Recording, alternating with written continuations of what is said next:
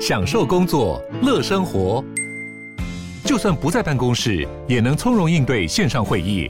HP Dragonfly 透过专业的 HP Presence 设计，内建降噪及会议快速键，搭配清晰的 Bang & Olufsen 音效，增强音讯及视讯功能。HP Dragonfly 顶级商务笔电，采用 Windows 11专业版，让您在会议中享有最佳的视觉和听觉品质。门财经议题，即时投资快讯，焦点新闻话题，陈凤欣与您同步掌握。欢迎收听《财经起床号》。Hello，各位听众，大家早！欢迎大家来到九八新闻台财经起床号节目现场，我是陈凤欣。今天的专题：经济学不玄。在我们线上的是台大经济系专任副教授冯博翰冯老师，也非常欢迎 YouTube 的朋友们一起来收看直播。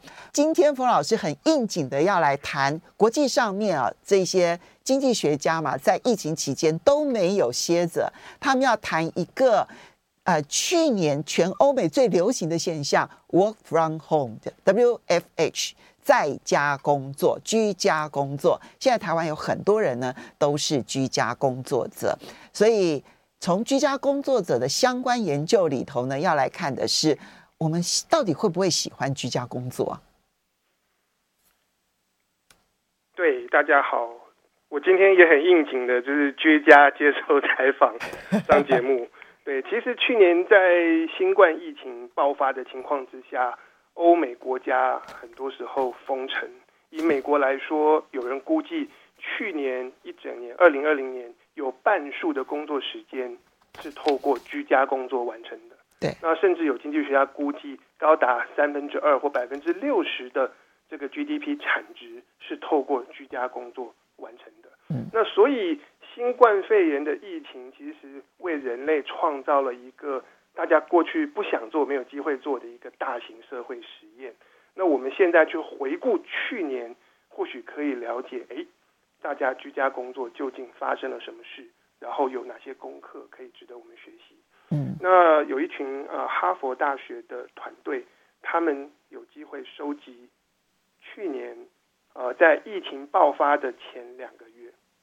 然后来自欧洲、中东、美国十六个城市，两万家公司，三百万名员工，哈佛的团队收集到这些人他们的匿名的 email 通联跟那个工作排程，包括会议记录，然后来统计一下大家从疫情之前正常朝九晚五到疫情爆发之后开始居家工作，工作的模式有哪些变化？嗯，结果我来讲一下，大家猜猜看，工作时间。应应该变长了吧？变长工作时间，他们平其实不同的工作跟公司之间的差异可以非常大。平均来讲，工作时间每天增加四十八点五分钟，将近一个小时哎，将近一个小时。嗯，对。然后这个收发 email 的数量增加了百分之五。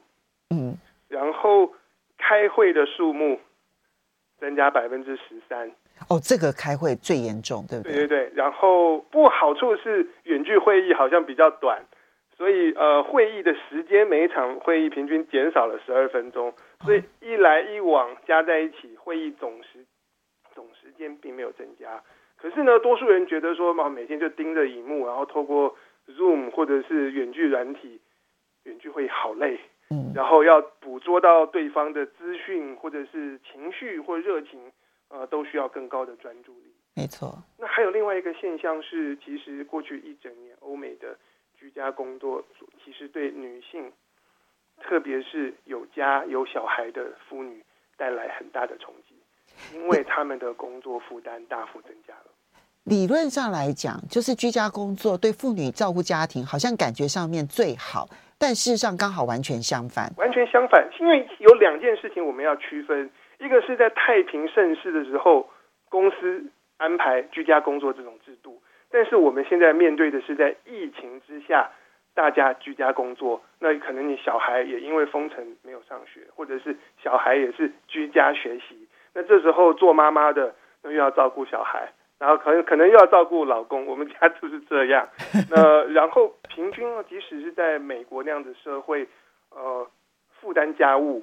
跟这个呃教育带小孩仍然是不成比例高，是落在女性的身上，所以导致去年啊，在美国其实有媒体统计，大有百分之三十四的这个女性在职场上的女性，她们离开职场，或者是大幅的减少她们工作时数。然后另外的一份调查是指出，在美国有两百万的妇女，她们在考虑啊离开职场。如果这样的生活要持续下去的话，所以我们可以先下一个结论，就去年的这个经验，在欧美基本上其实居家工作的经验是不好的，哈，就是包括了就是会议数目变多，然后呢这个工作时数变多，然后收发 email 的数量变多。虽然每一个开会的时间变短，但是呢那一个整体拉长的工作的形态，基本上是居家工作。反而变糟的，对不对？哈，呃，第二个是哦，这这这是对了一半，因为我刚才的调查是针对去年疫情爆发之后的两个月，就是特殊的情况，特殊的情况。但是当这个情，当这个状况持续到去年年底或今年初之后，我们会聊到有些情况改变哦。所以当大家适应了之后，反而又好了吗？怎么怎么怎么去适应居家工作这种新的生活模式？好。所以前两个月不好，但是后面呢？后面，呃，我先帮大家快转好了。在今年初，来自史丹佛大学、MIT 跟哈佛不同的调查研究，就发现去年一整年下来，需要居家工作的这些人，多数或者是绝大多数，都希望可以维持。当疫情呃退去。然后这个城市解封恢复正常之后，他们希望可以或多或少保留居家工作这样的心态。哦，你看那个心态，从前面两个月的不能适应，到后面开始喜欢了。对，那史丹佛大学的经济学家有一个叫做 Nicholas Bloom，他其实长期，他其实这整个二零一零年代在疫情爆发之前，他就开始研究。是不是呃，我们的工作会变得更有弹性？居家工作这些模式。那么他近期发表的文章指出，针对美国人做问卷调查，居家工作对员工来说，相当于是加薪百分之八的价值。哦，不少哦。加薪百分，相当于就你薪水没有真正的增加，但是觉得自己。因为支出减少，或者是很多中间的通勤时间的减少，所以觉得相当于加薪百分之八的收益感。对，经济学家问问题是比较呃比较科学化了。我可能会问你说，呃，让你保持居家，你你需要减一点薪水，让你保持居家工作，那你愿意减多少？哦，那他说，哎，我减百分之八，我还是愿意减百分之九，我不要了。啊、嗯，我们是这样子估出来的。他当然是用不同的人，然后有的人说百分之五，有的人百分之十，这样平均出来大概是百分之八。平均出来是百分之八，对。所以我们就需要去了解过去一整年，就是在欧美的很多企业过程中，他们到底发生了什么事情？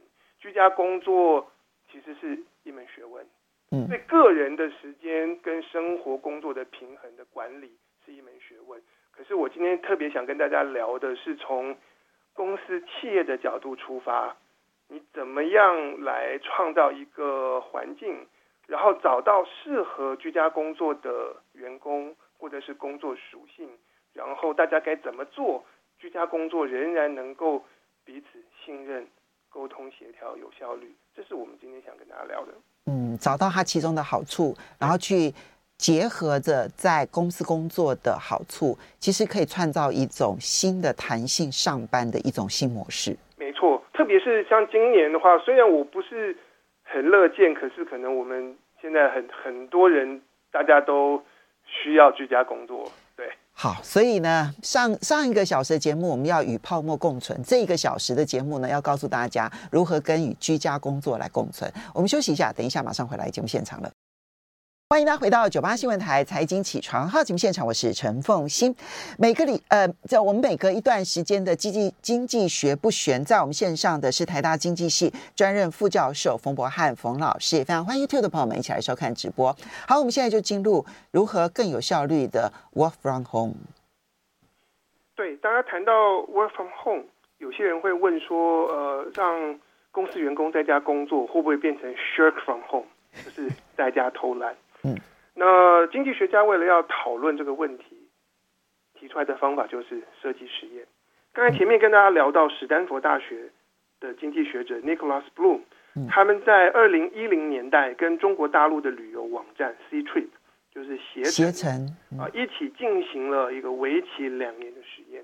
他们怎么做呢？他们去找公司里面的电话客服人员，自愿 work from home 在家工作的人，帮他们用抽签的方式随机分组，一半的人持续九个月仍然进办公室，另外一半的人持续九个月每天在家工作，然后来看考核这些人他们的生产力。那这些电话客服人员的生产力怎么计算呢？就是看他接了多少的客服电话。结果我们发现，跟进办公室的人相比，这些在家工作的客服人员每天实际上的工作时间增加了百分之九。嗯，然后在他们工作的时候，平均每小时接的电话数量增加了百分之四，因为他们在家工作可能比较少，因为其他乱七八糟的事情被打断，所以平均生产力提高了百分之十三，而且离职率大幅降低。哇！对哎，这个实验它是一个完全的就业环境之下的实验呢。对，这是这个在经济学叫做现场实验，就是说我们是玩真的。嗯、对对，并不是大家在一个校园或者是实验室里面进行，我们直接设计了实验推出上阵，然后让公司来尝试。嗯、而且，但是故事还没有完，因为这场实验结束了之后，这九个月结束了之后，史丹佛跟携程。让他们所有的电话客服人员自由选择，你要继续维持在家工作，还是你要换回进办公室？原本不想在家工作的人，有没有人因此想要在家工作？可以九个月之后让大家自由选择来更换工作模式。结果经过了一番调整以后，他们整个电话客服部门的平均生产力提高了百分之二十二。哦，所以这里面。有些人就选选择他在家工作，对；有些人就选择他一定要进办公室，这完全是用自愿来决定的。对，前面一开始是抽签决定的时候增加百分之十三，是每个每个每个人的工作特特质不同，有的人习惯在家工作，而且效率会好；有的人觉得在家太孤单，他要到公司的环境有同事有朋友，效率才会好。所以之后让大家自己选择自由调整以后，那个生产率就更高。结果增加了百分之二十二，二十二，哇！不过呢，在家工作有一个缺点，嗯，那个缺点是什么呢？他们获得升迁的几率比较低。OK，对这个在呃自愿选择要在家或者进办公室之前，他们就知道的吗？呃，这个是他们观察了这两年的时间之后得到的结论。我不晓得这个会不会影响到后面。大家对于是否在家工作的选择，其中一个可能的原因就是，就是说公司主管或者其他人平常看不到你，对，然后想到说谁比较适任的时候，有可能呃不会想到你。没错，没错。好，这个是嗯、呃，这个 Stanford 经济学家跟携程所做的一个这个呃试验嘛，现场实验。那哈佛大学的一个学者叫做 Childberry，他研究。美国专利与商标局的工作制度改革，然后他发现也是一样，在二零一零年代，美国专利与商标局他们开始让这些专利审查官原本是需要进办公室来做事，改变成是在家工作，每个礼拜进办公室一天，嗯，这个叫做 work from home，嗯，到后来他们决定要调整成。所有的人永远都不用进办公室，叫做 work from anywhere。所以这些专利审查官他们可以，这个专利局是设在 Washington D.C.，但这些专利审查官可以搬到佛罗里达、搬到纽约、搬到其他地方，仍然做他们的工作。那这个 Childberry 他来观察专利局在改制的过程中，我们能不能比较远距工作跟在现场工作的人？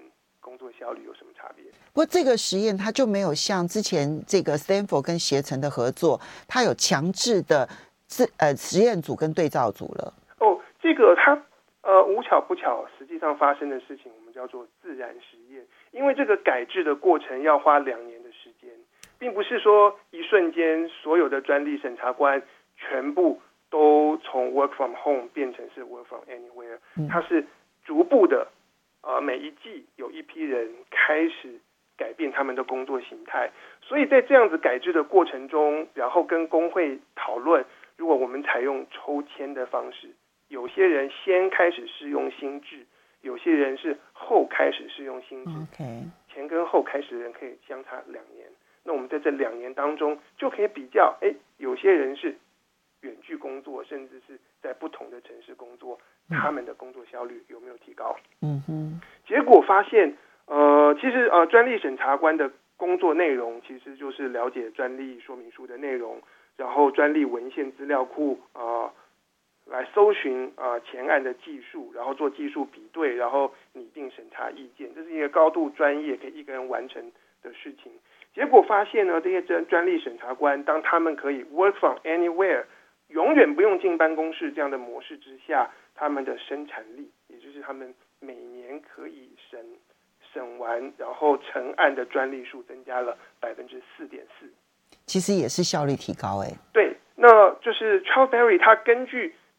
在美国，平均每一个专利能够创造多少的产值来估计，这样子相当于是每年多创造出十三亿美金的专利价值。经济学家很喜欢做算术，全部都是量化，然后这个数字讲起来非常惊人。而且，当我们从这个允许 work from anywhere 之后，很多的专利审查官他们就搬家了，他们从 Washington D.C. 搬到可能是居住环境更好。然后物价更便宜的城市，房价也更便宜。年长的专利官，他们搬到美国南方佛罗里达，搬那么远哦，距离很远呢。距离很远，对这个，他们这个制度叫做 Work from Anywhere，因为你从来都不用进办公室，全部都是透过网络跟书面作业，所以你你真是不需要在同一个城市。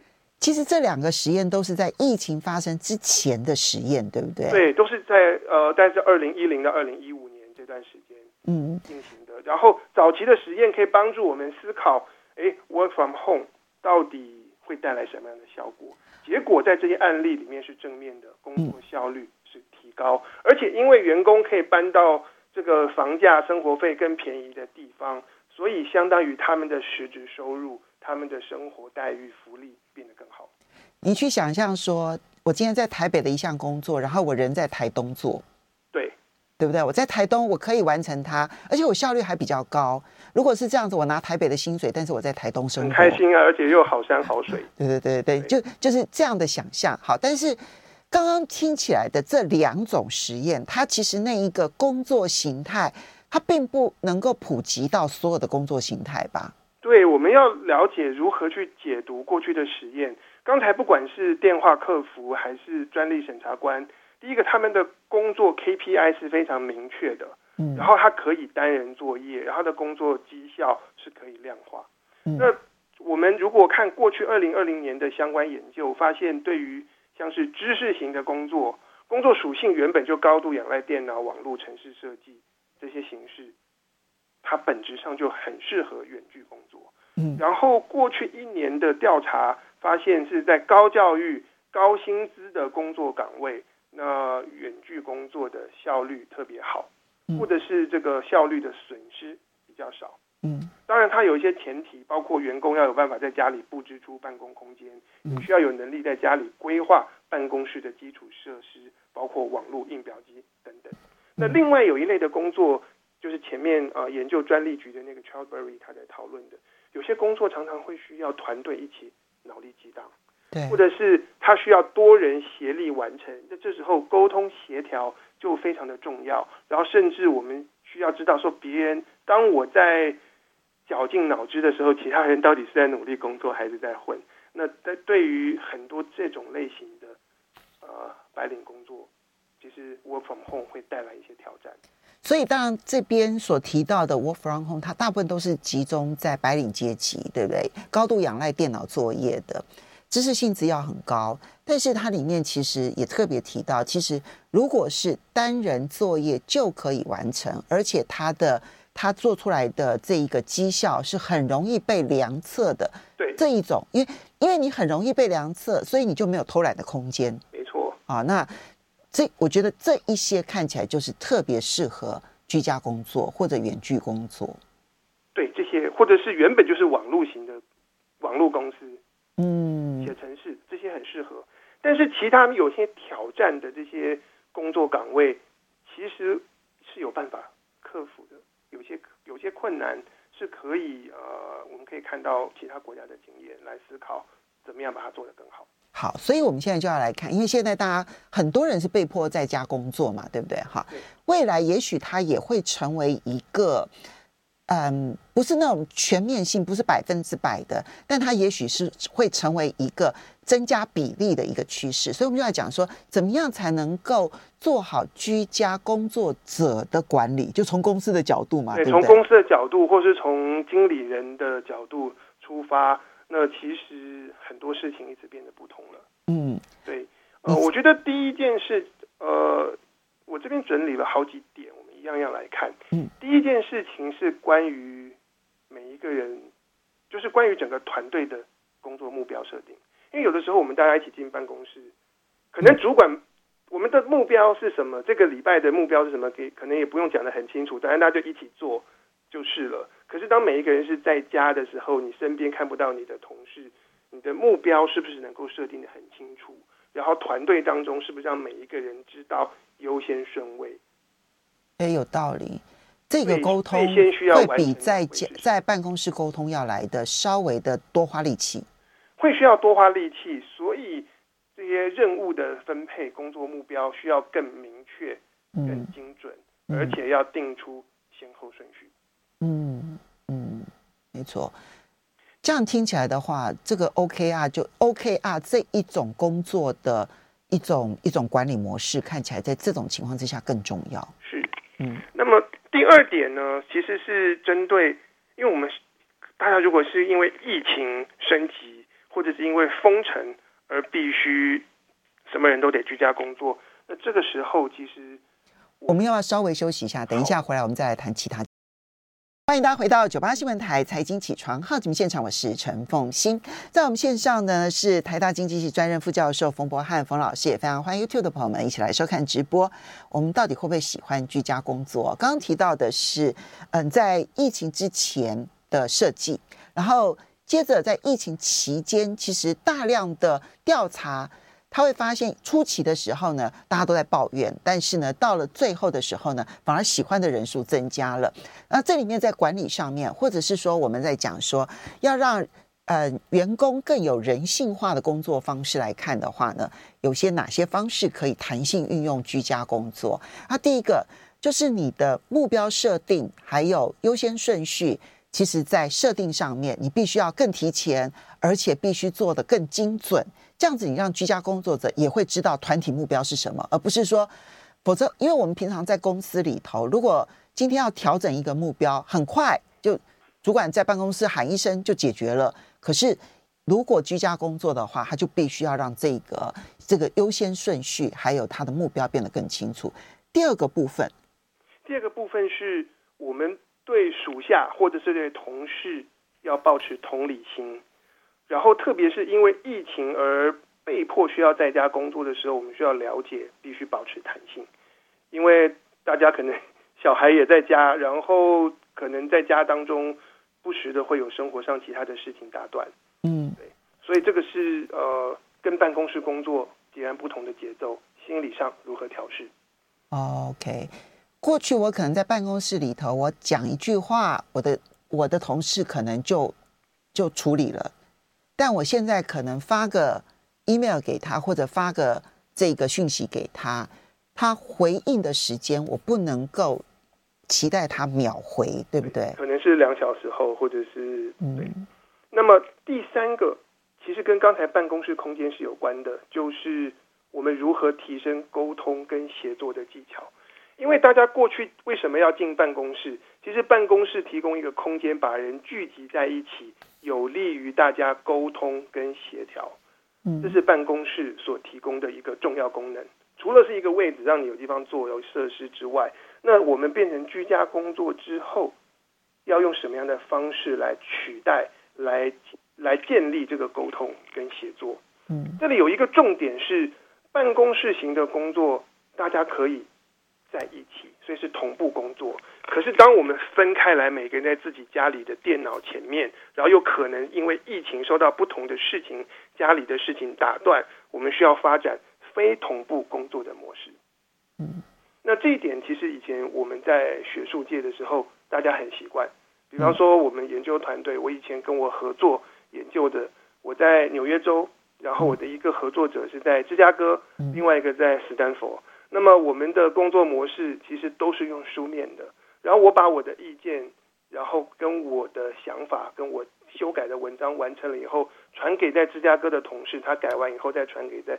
斯坦福的同事，我们的文件就是这样子不停的循环，修改了一百多回合，论文就出来了。嗯，对，所以呃，这时候呃，从哈佛大学、哈佛商业评论提出来一些建议，其实过去很多时候大家习惯用口头讲，口头讲很自然，想象成我们远距工作就开个视讯或打电话，我们如何适度调整，转变成用书面的沟通，email 或者是用这种。Google Doc 这种云端的协作文件，嗯，那么大家有意见加上去，它是一个有机体，然后我们的意见、我们的共识，透过这个文件，大家互相增补、修改来形成。嗯，所以刚刚蜂老师，其实你提到这个从同步变成非同步，他必须用书用口头转变成为书面，这件事情其实非常重要。因为你们你刚刚所提的那一种非同步工作，其实每一个人甚至于是在不同时区。对不对？对，我们以前是在不同的时区，学术界还可能是不同国家。对对，那但是并不是说我们全部都用书面就好了，因为有能够面对面的沟通，看到彼此的表情，然后看到大家听到讲话的语气，仍然很重要。只是因为长期远距会议要保持专注，真的非常困难，所以就是远距会议可以适度的减少，但是我们面对面讨论的时候。希望是可以达成结论。嗯，所以远距会议它必须是在必要的时候，然后让所有人都知道它那个重要性的时候，这个时候来召开，每一个人才能更专注。然后对于彼此之间的各方面的想法、意见，还包括了肢体动作、眼神，才能够更专注的去观察。对，嗯。那么远距工作还有一个非常大的挑战，其实关关乎一个团队的成败。就是人跟人、同事之间是否能保持信任？嗯，这个信任其实是两种层面。第一个是我跟我的同事之间，在我非常努力的时候，或者知道说我已经晚上已经是下班时间了，我还在工作。那么 在散步在其他地方的人，他们到底是在做事还是没在做事？我到底是孤单的在努力，还是有人跟我一起？那另外一种是来自于管理阶层对于员工。是否信任？那么主管他想说，那我的员工到底是在家这个休闲还是在家工作？那这个信任到底要怎么建立？我觉得是非常关键。嗯，那这里呢，呃，有一个哈佛大学专门研究心理学加管理的学者，他提出来信任有两种。嗯，一种叫做认知上的信任，意思是什么？诶，我知道我这个同事他写程式的能力非常好。然后我知道这个同事他非常擅长设计，这个是比较客观上面我知道你具备这个能力，认知上的信任。还有一种叫做情感上的信任，就是我们现在是不是在同一个状态，是不是在同一个，我们是不是能够互相能够体认，能够了解彼此的情绪。嗯，那要把工作完成，光靠认知上的信任不够，其实情感上的信任。非常的重要，因此也有一些公司或者是学界有些人提出来，有些时候这种私下一对一之间的沟通聊天，或者在美国有些企业，他安排一些远距的社交活动，就是我们仍然下午有这个午茶时间，这二十分钟我们打开这个远距，这个打开 Zoom 或者任何的远距软体，然后大家喝咖啡聊一聊。非开会的远距的交流都很重要，非常的重要，因为、嗯、因为工作要完成，并不并不只是一个客观的你做了多少事情，你有多少产出。没错，有些时候是包括整个情感上面的结合，你跟其他人的心理是不是在一起，然后这种这个部分会很大幅度影响到一个人工作的这个冲劲。嗯，这个呢，其实在，在嗯这个亚马逊的这个零规则那本书里头哦，其实有特别提到，他说你如果没有情感交流的话，其实你想要共同完成目标，其实是很困难的。哈，对，如果所以长期需要远距工作的这些工作团队，他们需要能够安排这些呃关于情感交流型的活动，嗯，不能够忽略，要信任、认知的信任跟情感的信任。对，好，最后一点就是呃。是是否适合远距工作，其实要看每一个人的特质。那么，美国的经验，那些资深的员工，或者是过去表现绩优的，他可能有很高的自制，然后所有的事情该怎么做，他都了解，他们很适合。反过来，新人或者是刚换工作岗位、刚换工作职掌的这些人，他们其实需要特别的指导。嗯。好，这个呢是我们几个在远距工作上面要注意的事情。但是我们现在好，加到现在对台湾来讲说才才刚开始，但是呃，在欧美已经开始在研究疫情过后啊，到底这种远距上班这件事情啊，就居家上班这件事情，它会不会回到疫情之前，还是呢，它可能就再也回不去了？呃，目前如果是在美国的商学院或是经济学家当中，大家普遍相信。我们回不去了，嗯，对，没办法全部回去了，对，不会回，不会回到过去那种大家都是进办公室，然后规律朝九晚五，然后一起在挤这个尖峰时间挤公车或塞车，不会了，嗯，那几点来看，第一个是就去年底今年初的各种的职场上的调查，有些报告说百分八分之七的人。他们希望维持远距工作，那有些报告是比较少，百分之五十，但是多数人他们经历过居家工作以后，他们觉得我省下通勤时间，然后我可以更自由的来支配生活跟工作，大家喜欢这样。嗯，然后第二点，经历了这个疫情被迫居家工作之后，很多人逐渐把自己家里面升级。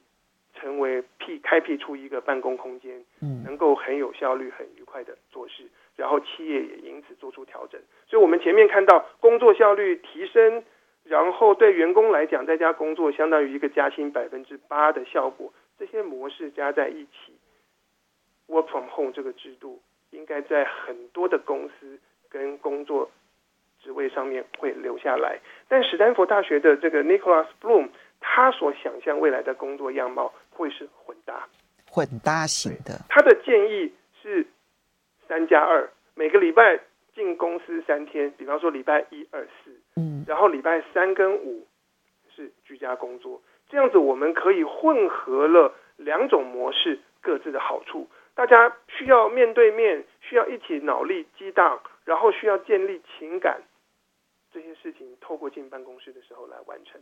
所以工作的模式。工作的排程规律节奏会因此改变。嗯，所以这个建议听起来，它会对很多的行业是很有吸引力的哦。会是很有吸引力的，但它也有一个隐忧。嗯、Nicholas Bloom 认为，居家工作有可能创造更多的经济上不平等，因为我们前面看到高学历、高薪的工作适合居家工作，嗯、对，然后往往也是这群人，他们有办法把他自己的家。打造成一个舒服的工作环境，但是反过来，那些以美国来说没有大学学历的这一群人，他们可能被职场上是属于不适合居家工作。那他们，他们跟这些居家工作族群在收入、在生活水各方面，其实都会差更多了，越来越大。要非常谢谢这个台大经济系副教授冯博翰冯老师提。